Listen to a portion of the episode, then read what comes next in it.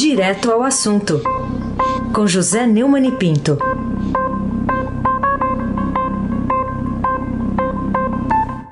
Diretamente da sua do, da, do seu isolamento domiciliar, mas sem tornozeleira.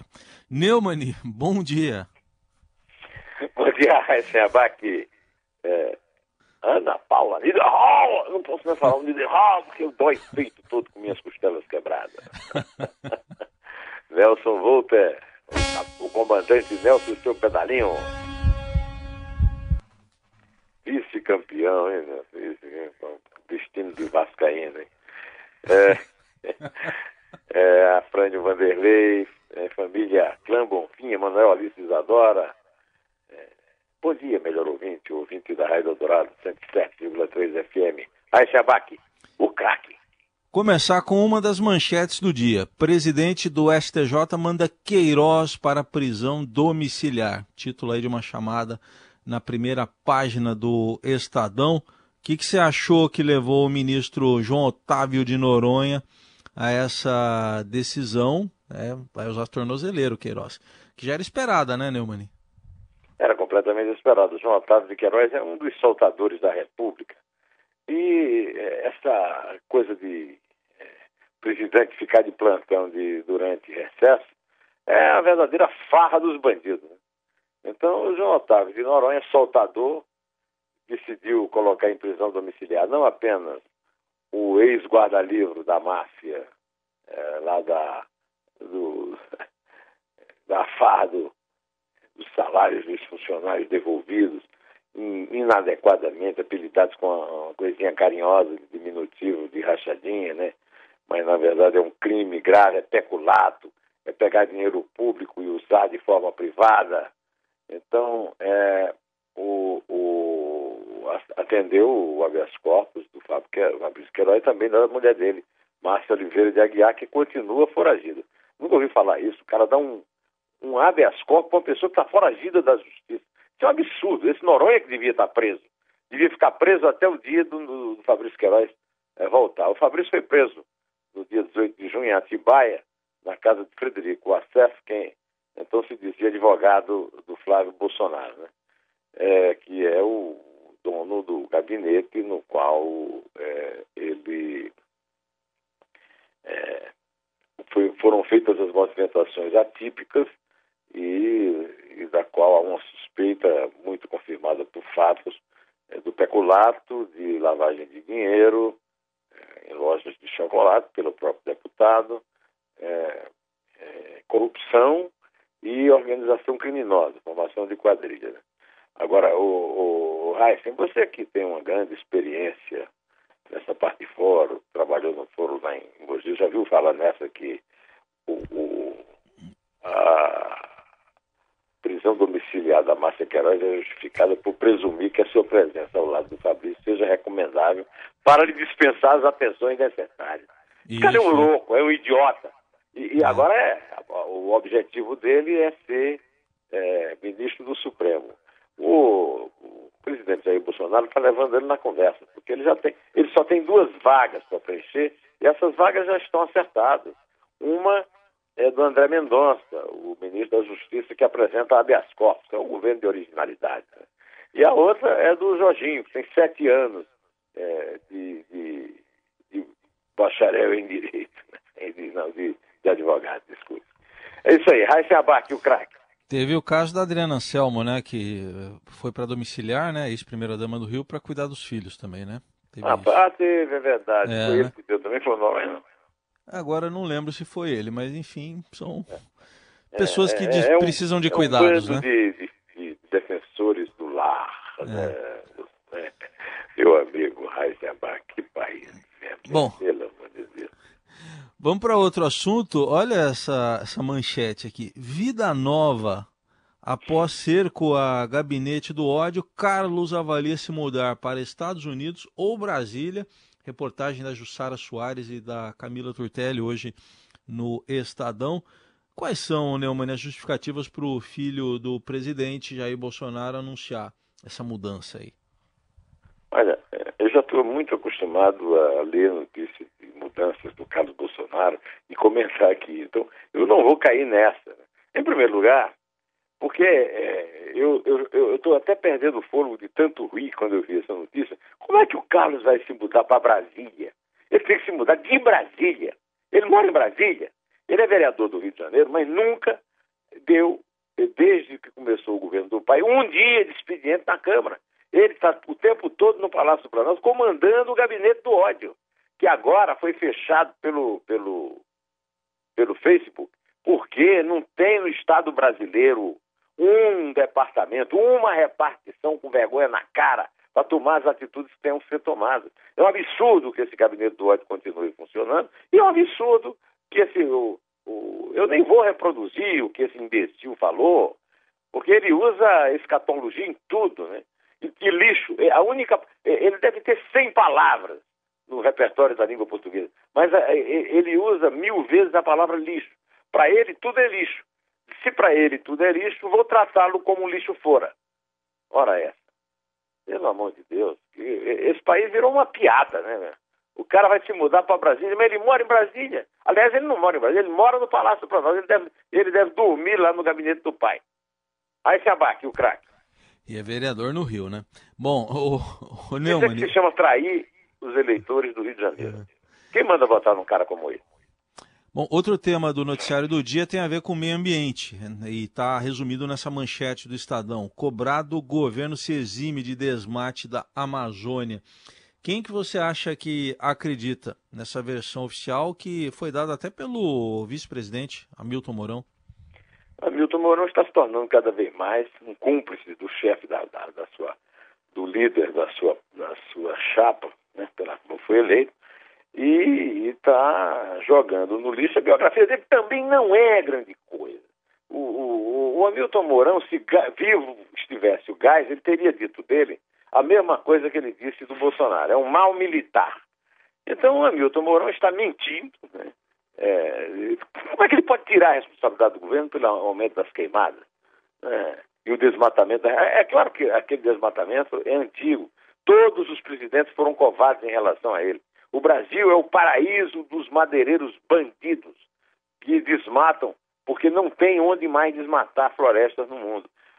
Agora, é, será que Milton Mourão acha que os investidores do mundo estão todos trancados em casa com a pandemia e não veem televisão e não sabem as notícias do Brasil?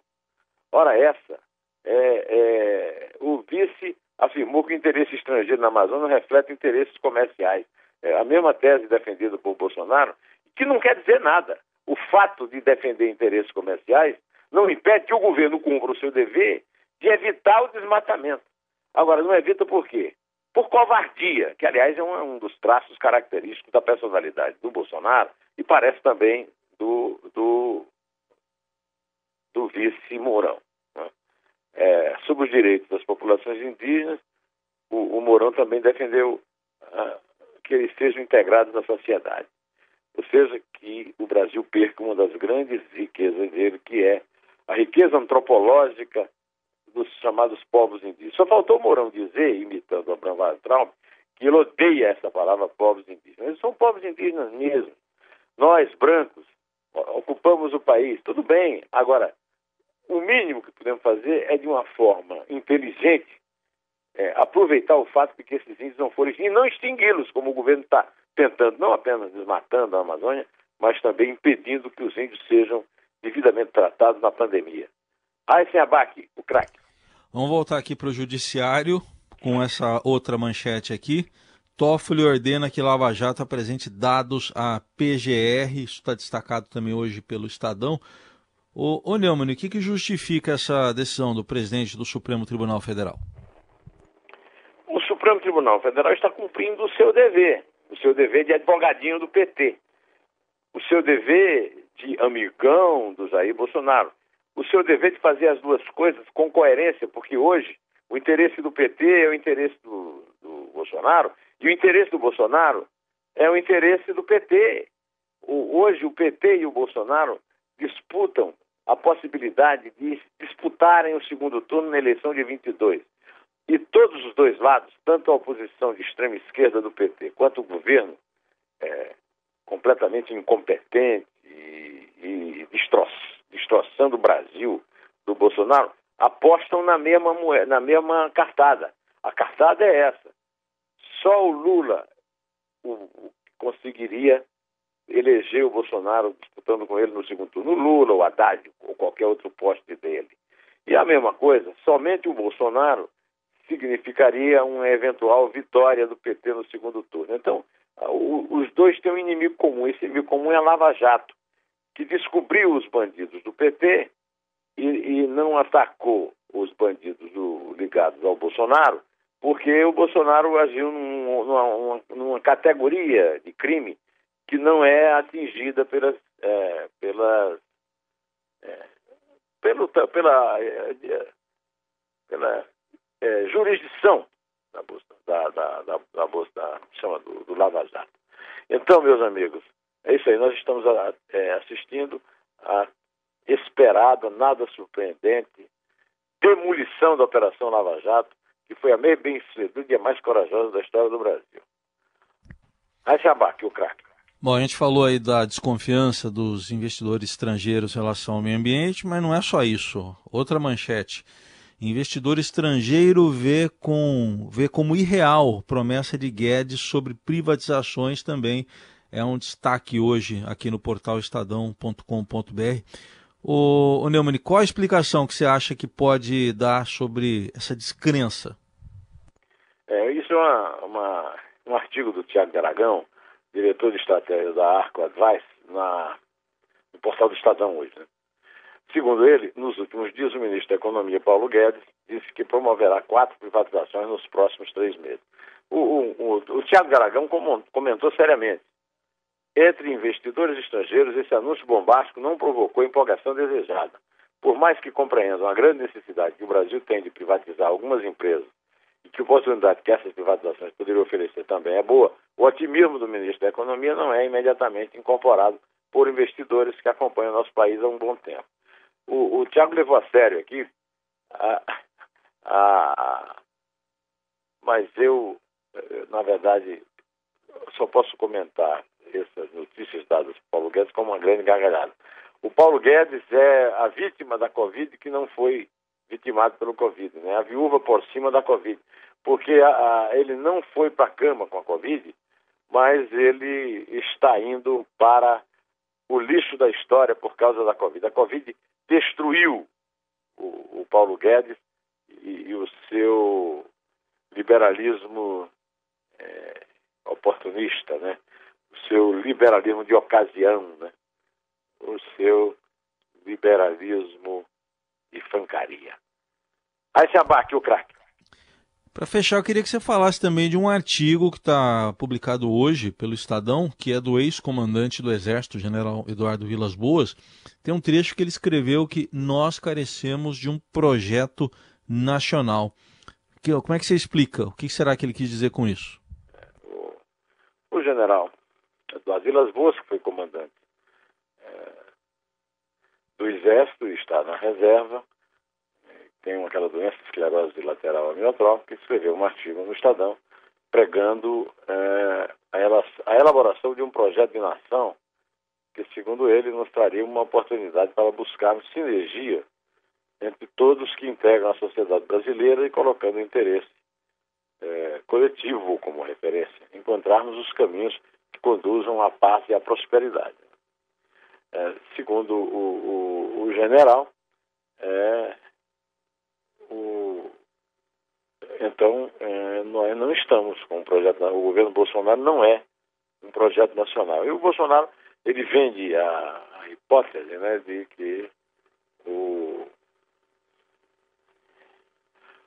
ele, líderes como Ernesto Geisel, que o considerou um mal militar, como Leônidas, que o proibiu de frequentar a escola superior de oficiais, e agora o Vilas Boas, que não tem mais condições físicas de reagir à altura, são grandes ícones da vida dele. Não é, o Bolsonaro, é, ele segue claramente um, um ex-ministro do Exército, do regime militar, o Silvio Frota, que tentou dar um golpe no Geisel e afundou, ajudado pelo maior torturador da história do Brasil, Brilhante Ustra, pelo Major Curió, o rei do garimpo lá de Serra Pelada, e pelo Augusto Heleno, é, que foi ajudante de ordem do próprio.